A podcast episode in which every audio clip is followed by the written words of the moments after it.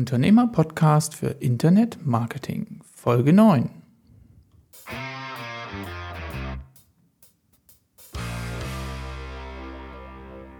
Hallo und herzlich willkommen. Hier ist der Jan von Webgefährte, Ihr Host des Unternehmer-Podcasts. Sie wollen auch einmal hier im Podcast-Studio Platz nehmen und Ihr Online-Marketing-Erfolgsrezept mit anderen teilen? Auf webgefährte.de-podcast mache ich es Ihnen super einfach, dies zu tun. Klicken Sie dort ganz einfach auf Gast vorschlagen und hinterlassen mir ein paar Details zu Ihrer Erfolgsgeschichte. Gemeinsam helfen wir anderen, auf den Erfolgszug aufzuspringen und bauen gleichzeitig ihr Netzwerk und mediale Reichweite weiter aus. Mein heutiger Gast hat dies schon erfolgreich gemeistert. Mit ihr schaue ich heute einmal zehn Monate zurück und möchte Ihnen, liebe Zuhörerinnen und Zuhörer, damit eine Inspiration und wenn Sie mögen, eine Blaupause an die Hand geben, mit der auch Sie Ihre Online-Reichweite erhöhen können. Wir klären die Frage, wie ich monatlich 750 Nutzer und mehr auf meine Webseite bringe und damit kontinuierlich neue Anfragen für mein Business erhalte. Als ich gehört habe, dass mein heutiger Gast im Radio ein Interview gegeben hat, da bin ich neugierig geworden und wollte wissen, welche Hebel sie sonst noch nutzt, um ihre Lieblingskunden zu erreichen. Mein heutiger Gast unterstützt Privatpersonen wie Sie und mich bei der Ernährungsumstellung und hilft zunehmend Unternehmen bei der Umsetzung von Maßnahmen zur betrieblichen Gesundheitsförderung. Sie wollen nun auch mehr über Ihre Hebel für mehr Online-Reichweite erfahren? Dann wünsche ich Ihnen nun ganz viel Spaß beim Hören. Kontinuität Kooperation und Glaube an ein funktionierendes System liefern zählbare und wiederkehrende Ergebnisse. Das sind die Worte meines heutigen Gastes, nachdem sie seit 18 Monaten aktiv ihre Marke im Internet aufbaut. Sie ist Ernährungsberaterin aus Moosburg bei München und hat es in diesem Monat erstmals geschafft, die Grenze von 800 Seitenbesuchern im Monat zu knacken welche Zutaten für Ihr Erfolgsrezept gelten und welche Ressourcen sie dafür mobilisiert bzw. welche unternehmerischen Möglichkeiten sich daraus für Sie ergeben, das verrät sie uns am besten selbst. Herzlich willkommen im virtuellen Podcast-Studio, liebe Sonja Kreuzer. Hallo, Servus, wie man bei uns hier sagt. Genau, schön, dass du da bist. Grüß dich. Sonja, bevor wir fachlich eintauchen, möchte ich dir ein paar persönliche Fragen stellen, sodass sich unsere Zuhörer auch ein Bild von dir machen können. Bist du ein Kind der 70er, 80er oder der 90er Jahre? Soll ich das jetzt verraten? Ja, bitte, Jahre. bitte. Die 80er natürlich. Wunder, wunderbar. Und so einen kleinen Blick zurück. Hattest du als Kind einen Traumberuf? Und wenn ja, Warum genau diesen? Einen Traumberuf. Das ist gar nicht mal so einfach, aber ich weiß, es gab eine Zeit, da fand ich die Idee, Polizist zu werden, ziemlich cool. Wow. Ähm, mhm. Weil ich mir gedacht habe, so für Recht und Ordnung zu sorgen, ist eigentlich schon mal nicht ganz so verkehrt. Und die mhm. haben Autorität und so, und das finde ich eigentlich schon ziemlich cool. Also War bei, bei, euch in der Familie jemand Polizist oder hatte, hattest du sonst familiär jemanden, an dem du da aufgeschaut hast? Gar nicht. Gar nicht. Gar nicht, okay. Nee. Mhm. Nee, ich glaube, das hängt eher in die Richtung zusammen, weil ich auch gern so Filme angeschaut habe mit ähm, Helden und ah. die darauf aufgepasst haben, dass äh, die Sachen gut laufen, richtig laufen, Verteidigung von Recht, Frieden, den Armen. Verstehe, verstehe. Robin cool. Hood. Cool. Ja, gut, gut, gut nachvollziehbar. Wenn wir noch ganz kurz bei der Kindheit bleiben, hattest du da vielleicht ein Idol und was hast du an dem Idol bewundert? Also ich glaube, grundsätzlich fand ich es immer cool, mir so Filme anzuschauen mit Superhelden. Also es war einfach mm. so, es gab einen, das war vielleicht so ein unscheinbarer Mensch und mhm. äh, dann mit einem äh, Klick, Mausklick oder Blinzeln ähm, wurde daraus dann ein, äh, ein Superheld, der die Rechte der Armen verteidigt hat oder sich gegen böse Wichte oder so gestellt hat und letzten Endes äh, immer so den, der der Gute einfach war. Und das waren so, ich glaube, das waren definitiv so meine Vorbilder, was ich mir halt gerne angeschaut habe, was ich cool fand. Mhm. Ich mir gedacht habe, das, damit kann ich mich identifizieren. Coole Sache. Also hast du davon was mitgenommen? Engagierst du dich irgendwie vielleicht auch gesellschaftlich oder vielleicht auch kirchlich, wo du sagst, ja, da ist durchaus auch von diesen Gedanken aus der Kindheit was zurückgeblieben?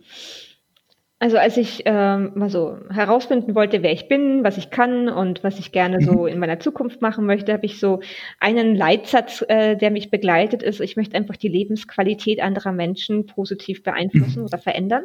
Okay. Und mhm. ähm, das kann jetzt mit meinem Beruf zusammenhängen, das kann aber auch im privaten Bereich sein.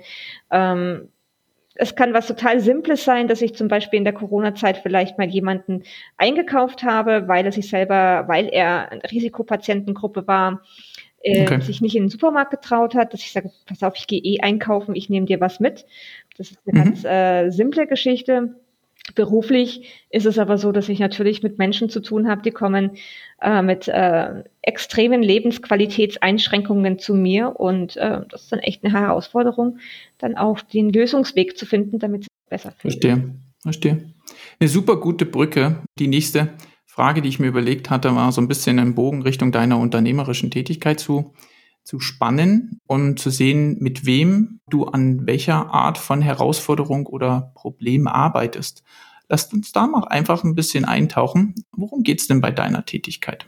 Also ich habe die Ausbildung gemacht, ein paar Jährchen her, zum Diätassistenten und mir war mhm. schon ziemlich klar während der Ausbildung, dass ich mich direkt selbstständig machen werde.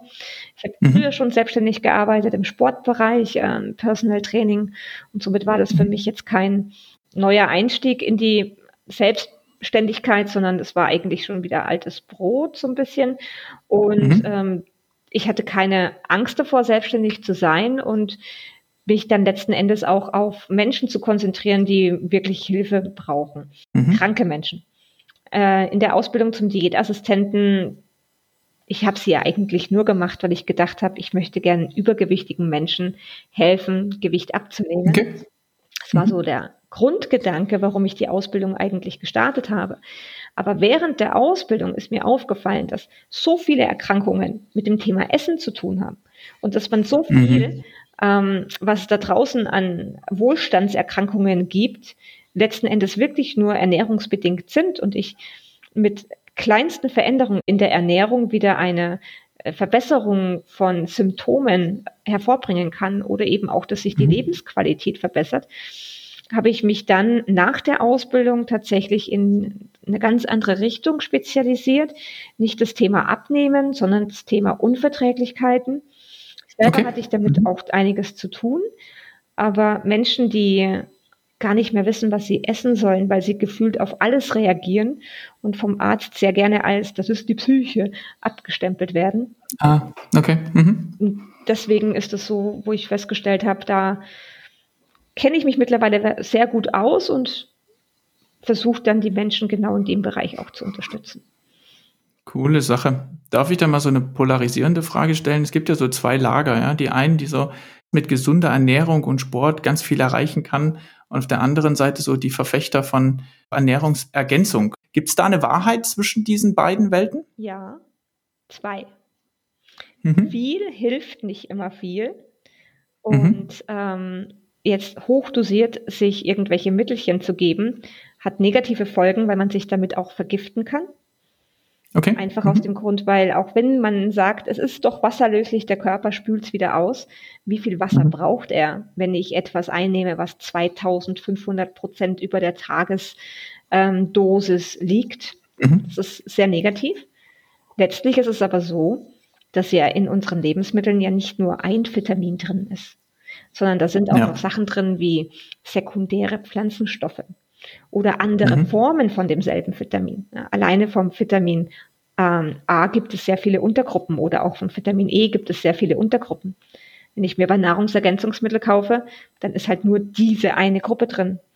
Und wenn ich das Gemüse dazu nicht esse, dann fehlen mir letztlich die Untergruppen oder auch die sekundären okay. Pflanzenstoffe, die andere Effekte in unserem Körper haben. Das können Pillen gar nicht ausgleichen. Kein Verfechter von Nahrungsergänzungsmitteln.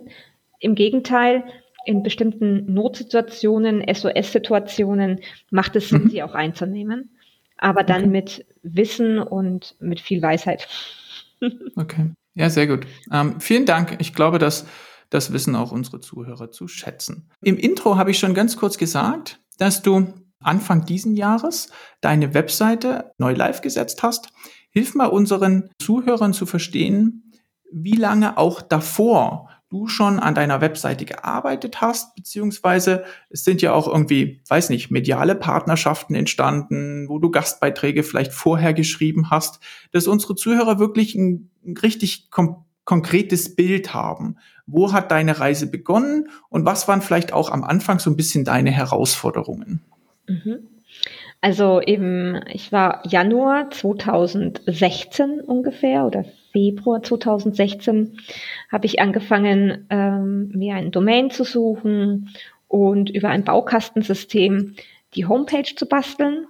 Mhm. Ich hatte ein bisschen Hilfe von jemandem, der sich da schon ausgekannt hat und mhm. ähm, die Texte geschrieben, habe mir überlegt, was möchte ich denn auf der Seite so weitergeben. Mir war es wichtig, dass ich so eine Art Visitenkarte habe für mhm. ähm, Patienten, die zum Beispiel über einen Flyer, der bei einem Arzt ausliegt, dann noch ein bisschen mehr über mich wissen möchten.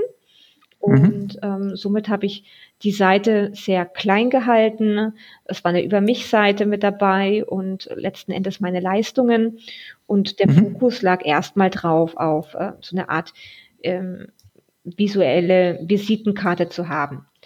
Und mhm. ähm, irgendwann im Laufe der Zeit, weil wenn man eben selbstständig ist, man informiert sich und überlegt, wie könnte man denn noch mehr Kunden bekommen, habe ich angefangen, mehrere Seiten dazu zu basteln mit Texten. Jetzt bin ich nicht so der Texter und mhm. habe dann äh, tatsächlich auch Texte schreiben lassen. Und mhm. irgendwann wusste ich auch, wie wichtig das Thema SEO in der ganzen Geschichte ist und habe dann so Texte vorgeschrieben, habe sie dann an eine freischaffende Journalistin geschickt, die mir dann die SEO-Wörter eingebaut hat und, ähm, und die mhm. Texte dann für mich geschrieben hat. Und ähm, ja, ich habe es dann einfach mal veröffentlicht, muss aber gestehen, dass ich jetzt nicht unbedingt großartig dahinter war, um zu sehen, wie verändert sich denn jetzt so das Verhalten okay. der Besucher auf meiner mhm. Seite. Ähm, mhm. Als ich dann so mehr Zugang zu Analytics hatte, mehr festgestellt habe, was passiert denn da eigentlich auf meiner Seite, wo steigen die meisten Menschen aus, habe ich schon versucht, nochmal so textlich ein bisschen was anzupassen, aber ich bin Diätassistentin und kein ähm, Homepage Bauer. Online-Marketer, ja. Mhm. Marketing und ich, also ich meine, in meiner Ausbildung gab es Marketing gar nicht. Das heißt, man muss mhm. halt alles von außen holen und die Frage ist halt immer, wie viel Zeit man da auch reinstecken kann. Ich habe für alle diejenigen, die um, da auch an dem Zahlenmaterial interessiert sind, um, unten in den Shownotes noch zwei Grafiken ergänzt.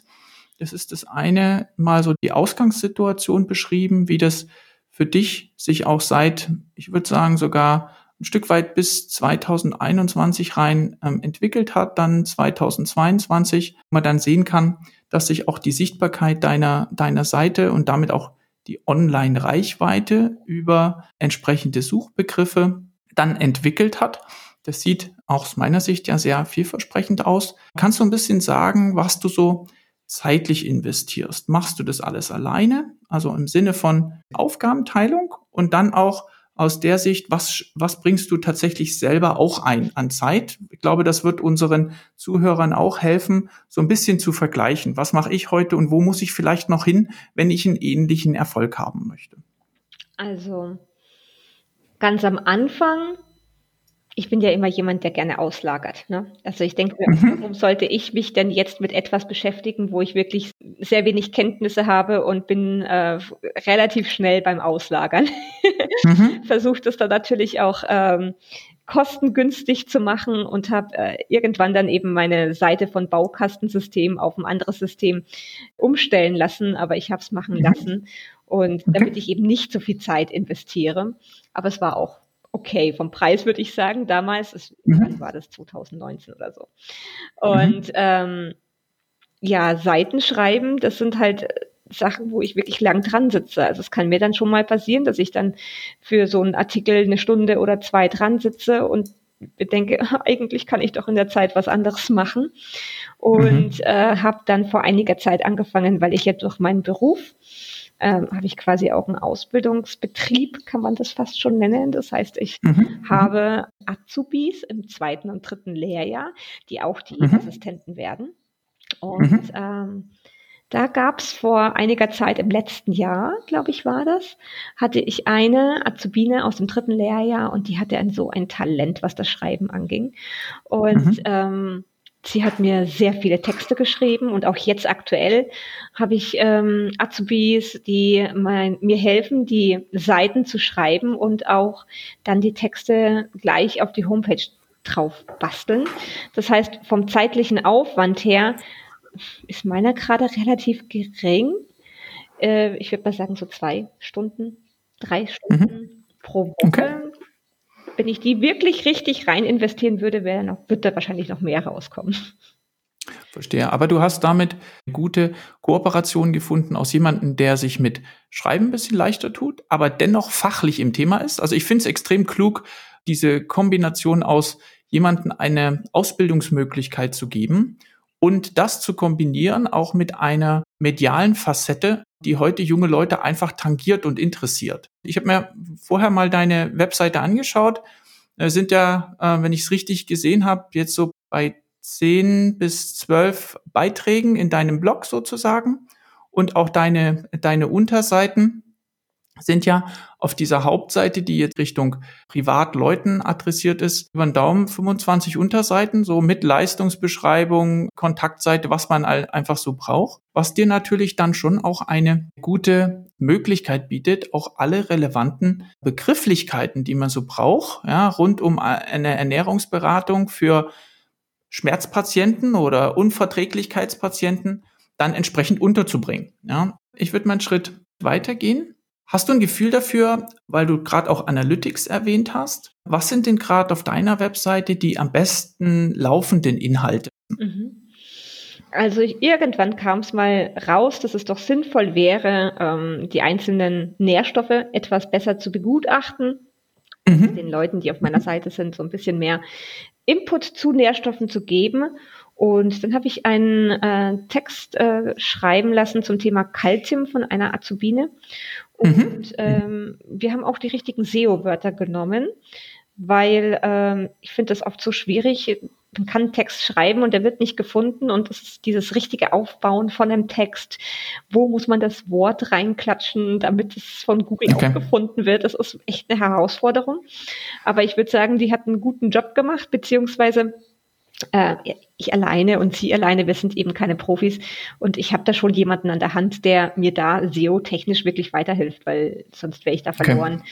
Und ich würde sagen, auch er hat seinen Job sehr gut gemacht und, ähm, und wir haben diesen Artikel oder diesen Beitrag äh, veröffentlicht und weil das Thema, wie stehe ich denn da mit dem Nährstoff? Esse ich mhm, mhm davon? Und diese Fragen tauchen ganz oft auf und ähm, wir haben dann einen Selbsttest entwickelt. Und mhm. dieser Selbsttest, der ging letzten Endes, da, also hat darauf abgezielt, ob denn die Person, die den Test jetzt macht, nun genügend Kalzium zu sich nimmt oder zu wenig Kalzium zu sich nimmt. Und okay. Mhm. wir haben das schon ein bisschen so reingefuchst, was die Fragen angeht, weil ich will nicht, dass es irgendwie sich so unprofessionell pauschal anhört, sondern wir haben uns schon sehr tiefgehend was dabei gedacht, warum wir die Fragen so gestellt haben. Und mhm. ich bekomme jetzt jeden Tag letztlich äh, E-Mails, wenn mir jemand, äh, also wenn jemand diesen Test ausgefüllt hat. Mhm. Das sind durchschnittlich mhm. zwischen 10 und 15 E-Mails am Tag, die ich bekomme. Manchmal okay. sogar mehr. Ich habe jetzt mal geguckt, mhm. ich sammle die alle, weil ich neugierig bin und bin bei fast 700. Wow. Und mhm. denke mir so, wow, das heißt, dieser Artikel beziehungsweise dieser Selbsttest auf meiner Seite, der boomt richtig, richtig gut. nicht in irgendeiner Form anknüpfen. Das klingt genauso, als hättest du da deine eigene Lernkurve entwickelt. Ja? Also über den funktionierenden Beitrag dann zu überlegen, welche Art von Interaktion kann ich an das Lesen dieses Beitrages anknüpfen? Man, man macht das ja nicht zum Selbstzweck, ja, so einen Beitrag zu schreiben, sondern man muss ja jetzt als Unternehmer dann auch überlegen, das, was ich an Zeit, vielleicht auch Geld, wenn ich mit einem Redakteur arbeite, was ich dort investiert habe, wie bringe ich das dann auch wiederum in eine Geschäftsentwicklung ein und da den Bogen zu spannen zum kommerziellen Angebot, was du hast. Über so einen Test bewerte dich selbst und bekommst am Ende eine Art von Empfehlung. Darf ich mir das so vorstellen? Genau, also das haben wir auch gemacht. Das heißt, wenn derjenige sein ähm, Ergebnis erhält, dann bekommt er den Hinweis darauf, dass er sehr gerne von mir Zeit geschenkt bekommt und wir das Thema etwas genauer begutachten. Mhm, ähm, mhm. Muss aber gestehen, und das ist bei mir da tatsächlich noch ausbaufähig, also okay. mhm. glaube ich, dass das definitiv noch ein Thema ist, wo ich nochmal dran arbeiten darf. Aber eine Handlungsempfehlung ist immer mit dabei. Mhm. Nur es letzten Endes auch die richtige sein für diese Personen, die den Test machen. Wenn ich das mal so mit anderen Unternehmern vergleiche, ja, der schmale Grat zwischen demjenigen in der Handlungsempfehlung genügend Hinweise zu geben, die darauf einzahlen, dass diese Empfehlung fundiert ist und dass das nicht nur eine Art von Verkaufsförderung ist, mit, mit einem Satz, du brauchst das, ruf mich an, sondern mit allen Limitationen. Ich weiß ja so ein bisschen aus unserem Vorgespräch, dass du normalerweise da auch mit Ernährungstagebüchern arbeitest und die dann wirklich wissenschaftlich ein Stück weit auch ausgewertet werden. Aber diese Art von Ersteinschätzung, ja, auf Basis von ein paar Fragen, um zu sagen, hat er einen Bedarf und diesen Bedarf dann möglichst gut in einen Erstkontakt enden zu lassen, bedarf bisschen Fingerspitzengefühl. Was ich jetzt auf der SEO-Konferenz in Köln, auf der ich war letzte Woche, auch lernen durfte, Richtung Conversion-Optimierung, gab es da einen Vortrag und der Kollege hat davon gesprochen, einen Spannungsbogen aufzubauen. Das heißt, wenn dieses Ergebnis vorliegt, dann erkläre über ein Video nicht nur, wie es weitergeht, sondern auch, was passieren kann, um diese Notwendigkeit zu unterstreichen und schalte diesem Video ein E-Mail-Adressfeld vor, wo ich dann sage, trag mir deine E-Mail-Adresse ein und du kriegst ein persönliches Erklärvideo von mir und hat über diesen Weg einen Kontakt hergestellt, über den du auch ein Follow-up machen kannst. Das ist, was du gegebenenfalls auch nochmal mitnehmen kannst, mhm. dann für die, für die weitere Optimierung. Das ist ein richtiger mhm. Tipp. Also ich kann vorstellen, dass ich das vielleicht tatsächlich auch, ähm, auch nochmal überdenken werde, was ich da genau nochmal hinmache. Mhm. Ja, klar. Jederzeit. Ich glaube, das ist ja auch so ein bisschen der Mehrwert von dem Podcast, dass wir solche Ideen und Gedanken einfach verstreuen und, und man damit tatsächlich am Ende auch was mitnimmt. Egal auf welche Seite ähm, des Mikros man dort, ähm, dort entsprechend sitzt. Wir hätten noch zwei Fragen. Du hast jetzt eine davon indirekt so ein bisschen beantwortet, was sind deine Herausforderungen, die du im Moment vor dir siehst? Ja, was waren sie so am Anfang und was sind sie jetzt? Also ich würde es mal so zusammenfassen, liebe Sonja. Am Anfang war erstmal so die Herausforderung, wie kriege ich die Benutzer auf meine Seite? Und jetzt verlagert sich das so ein bisschen Richtung, die Benutzer sind da. Wie schaffe ich die Konvertierung zu verbessern? Ich hatte in der Anmoderation auch ganz kurz über dein zweites Standbein gesprochen, über das Thema betriebliche Gesundheitsförderung. Wie passt das zusammen? Du machst die Optimierung Privatkundenseite im Moment, die läuft aus meiner Sicht Bombe, ja, und auf der anderen Seite hast du die zweite Seite, die auf ein anderes Kundensegment abzielt. Was sind so deine Vorstellungen und Ziele, wie sich diese beiden Webseiten weiterentwickeln sollen? Auch so ein bisschen vor dem Hintergrund der jetzt verfügbaren Reichweite, die du hast? Mhm.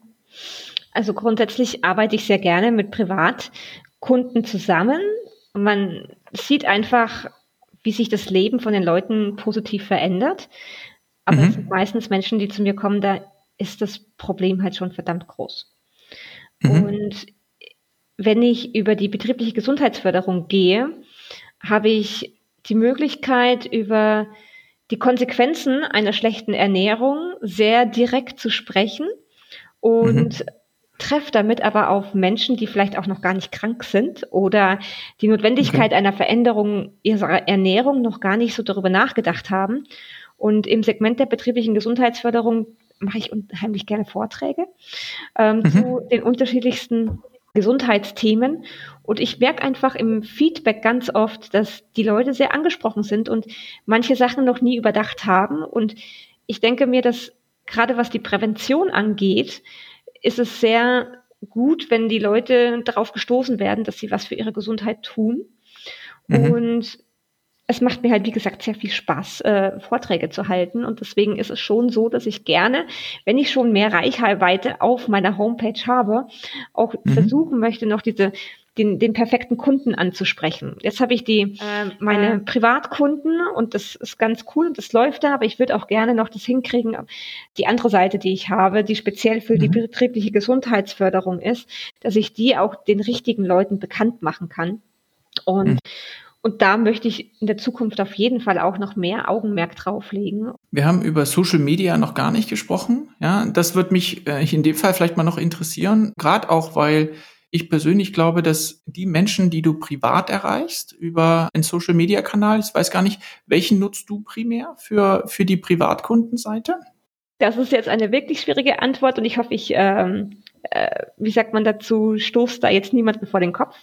Thema Social Media ist für mich persönlich ein sehr schwieriges Thema, weil es mhm. unheimlich viel Zeit in Anspruch nimmt. Ich habe mir sehr viel Gedanken gemacht in den letzten Wochen und weil ich ja auch gerne meine Azubis dafür nutzen wollte, im Bereich Social Media mehr vorwärts zu kommen, mehr Werbung zu machen. Nur mhm. ist es so, dass ich festgestellt habe, dass ich da im Moment keinen Fokus drauflegen kann. Ich weiß gar nicht, ob ich das eine schlechte Entscheidung finde. Also ich finde es sehr bodenständig zu sagen, wo kann ich bezogen auf meine verfügbaren Ressourcen gerade wirklich etwas bewegen und man sieht, dass mit dem Fokus auf eine Sache, sprich auf eine Webseite, da tatsächlich was möglich ist. Und bringe ich noch einen anderen Gedanken mit rein. Ich hatte vorletzte Woche eine sehr interessante Lehrveranstaltung auf LinkedIn Learning von einer Kollegin, die sich mit Personal Branding auseinandersetzt. Und dort die ganz klare Aussage, wenn man an zahlungsfähige Kunden herantreten möchte, und jetzt betrachte ich das wirklich mal nur aus unternehmerischer Sicht, ja, also wie viel Zeitaufwand zahlt sich am Ende auch aus für mich? Da gibt es im Moment tatsächlich nur eine Plattform und die heißt LinkedIn, wo man hin möchte. Also wenn ich dir den Tipp geben kann Richtung deinem zweiten Standbein, ja, wenn es um betriebliche Gesundheitsförderung geht, da hast du hauptsächlich im B2B-Kontext zu tun sprichst also mit Entscheidern entweder im Personalwesen oder in kleineren Unternehmen einfach mit Führungskräften, die dann sagen, ja, wir wollen dort und wir müssen dort auch was für unsere Mitarbeiter tun, eine Direktansprache zu machen und dort, bei LinkedIn ist es nicht klassisch eine Followerschaft, ja, also man vernetzt sich da auf der Plattform und hat dann die Möglichkeit mit dosierten Posts, ja, so ich sag mal so einmal die Woche einen Post zu einem Thema abzusetzen, der sich dann nur mit dem Thema Gesundheitsförderung beschäftigt. Vielleicht kann man auch da noch eine bestimmte Facette rausschälen, auf die man sich äh, fokussiert. Wie ich das richtig mir angelesen habe, gibt es ja da auch drei verschiedene Dimensionen, mhm. ähm, wo Unternehmen in der Gesundheitsförderung arbeiten und sich da eine Nische zu suchen und erstmal bekannt zu werden mit einer vernetzten Anzahl von Unternehmern, kann aus meiner Sicht in der Kombination mit einem Abstrahleffekt, die von deiner Hauptseite kommt, ja, dann eine gute Kombination sein, ohne dass du unmittelbar sehr viel Zeit investieren musst, um einfach Posts zu veröffentlichen. Ich finde, das ist auch nachher so ein bisschen ein Teufelskreis, in dem man da reinkommt. Wie viele habe ich letzte Woche gehört, die dann sagen, Mensch, ich muss jetzt meine drei Posts jeden Tag zusammenbauen und da stelle ich mir dann schon die Frage, auf welches Ziel zahlt das ein? Ja? Fülle ich damit eine Drittplattform mit tollen Inhalten oder habe ich persönlich da auch was davon? Mhm. Ja? Danke für den Tipp. Das ist auf jeden Fall etwas, wo ich mal reinschauen werde, aber ich habe mich noch gar nicht damit befasst und ich denke, mhm. es könnte Zeit werden. An der Stelle kann ich den Podcast 6, ist es glaube ich, verlinke es nochmal in den Shownotes nachher. Vom Hermann Goldschmidt empfehlen, der mit mir über dieses Thema mal gesprochen hat und dort auch ein paar konkrete Zahlen nennt. Ja, also was ist an Zeitaufwand nötig? Wie lange brauche ich, um eine kritische Masse von vielleicht 1000 Vernetzungen hinzubekommen auf LinkedIn? Und es ich weiß nicht, ob du das wusstest. Ich wusste es nicht. Bei LinkedIn kannst dort ein Netzwerk von bis zu 30.000 Leuten aufbauen. Und das ist tatsächlich schon gerade in dem B2B-Umfeld, dort einen Sekundärkanal zu haben, um ein neues Produkt, eine neue Dienstleistung vorzustellen, kann durchaus eine sehr gute Form auch des Risikomanagements sein, ja, für sein Unternehmen. Lass, lass mich mal den Bogen zum Ende spannen und sagen, wenn du aus der Erfahrung der letzten 18 Monate unseren Zuhörerinnen und Zuhörern noch so ein, zwei Dinge an die Hand geben solltest, was wäre das? Do's and Don'ts. Schuster bleibt bei deinen Leisten. Wenn ich krank bin, gehe ich zum Arzt. Wenn ich ein Haus bauen möchte, dann suche ich mir einen Architekten und einen Maurer. Und mhm. äh, ich denke, es ist gut angelegtes Geld und auch Zeit, wenn ich äh, gerade in etwas, wo ich vielleicht selber noch nicht so gut bin, mir einfach mhm. Hilfe suche. Weil dann kann man sich zum Beispiel mehr Zeit dafür nutzen, für die Sachen, was man wirklich ausgebildet ist. Klar ist, ist es so, dass mich das ganze Thema mit Homepage und SEO und so eigentlich schon sehr interessiert. Und wenn ich Zeit hätte, würde ich mich wahrscheinlich schon auch selber vielleicht mehr reinarbeiten. Aber meine Stärken liegen halt einfach doch woanders. Und mein Ziel äh, beruflich, wo ich weiterkommen möchte. Und dann glaube ich, dass es äh, sehr gut investiert ist, wenn ich sage, ich ähm, nutze Dienstleister, die mir beim Textschreiben helfen? Oder wie werte ich meine Homepage richtig aus? Oder äh, ganz ehrlich, allein das Thema Datenschutz. Ich bin da kein Profi drin, ich kenne mich damit nicht aus und da bin ich total froh, dass ich dann Menschen an der Hand habe, die mich darin unterstützen. Also das ist etwas, was ich auf jeden Fall empfehlen kann. Dieses versuchst nicht zu sehr selbst, wenn das für dich ein Terrain ist, wo du dich eigentlich nicht auskennst. Cool. Ich glaube, da kann ich mich auch im Namen der Zuhörer nur herzlich bedanken. Ich glaube, das ist ein sehr bodenständiges und aber trotzdem ein klarer Hinweis, ja, der durchaus hier und da immer wieder in den Hintergrund gerät durch den täglichen Alltag und das nochmal ins Gedächtnis zu rufen. Mhm. Finde ich eine tolle Sache. Liebe Sonja, wenn sich jetzt jemand für dein Thema interessiert, wo würde er dich am besten finden, beziehungsweise wie am besten ansprechen können? Also wenn jetzt jemand Interesse hat zum Thema Ernährungsberatung, dann ist es mhm. am aller einfachsten über meine Homepage sonjakreuzer.de. Da findet man alle relevanten Informationen und das ist, glaube ich, auch der beste Kanal. Wunderbar. Den Link zur Homepage sowohl zu deiner B2B als auch zu deiner B2C-Seite habe ich in den Shownotes aufgenommen. Das heißt, unten einfach kurz draufklicken und dann ist der Kontakt zu dir schon so gut wie hergestellt. Schließen möchte ich, liebe Sonja, mit den Worten, dass ich total viel Spaß hatte mit unserer kleinen Kaffeerunde hier und danke für das offene Teilen deiner Herausforderungen, nicht nur der Dinge, die immer gut laufen und für den weiteren Ausbau deiner Reichweite wünsche ich dir ganz viel Erfolg und natürlich, wie ich heute gelernt habe, weiter stetig wachsende Conversions beziehungsweise eine wachsende, verbesserte Conversion Rate. Thank you, thank you. Was für eine inspirierende Online-Kaffeerunde. Für mich war die Kombination aus Ausbildung für angehende Diätassistenten und deren Beitrag zur Erstellung von hochwertigen Inhalten ein kluger unternehmerischer Schachzug. Ach ja, im Nachgang hat mir Sonja noch von ihren Plänen zum Ausbau ihres Online-Kursangebotes berichtet. Auch für dessen Bekanntmachung wird ihr die erhöhte Online-Reichweite gewiss gute Dienste leisten. Sehr gern würde ich Sonja in einem halben Jahr oder so noch einmal für eine Folge gewinnen, um über ihre Erkenntnisse mit digitalen Produkten zu sprechen. Wären Sie an dieser Folge interessiert? Dann freue ich mich riesig über einen Like oder einen Kommentar. In der nächsten Folge sprechen wir übrigens über lokale Suchmaschinenoptimierung. Ich freue mich, wenn Sie mir gewogen bleiben und dann ebenfalls wieder reinhören. Bis dahin wünsche ich Ihnen eine gute Zeit und allzeit gute Rankings. Ihr Jan Zichos.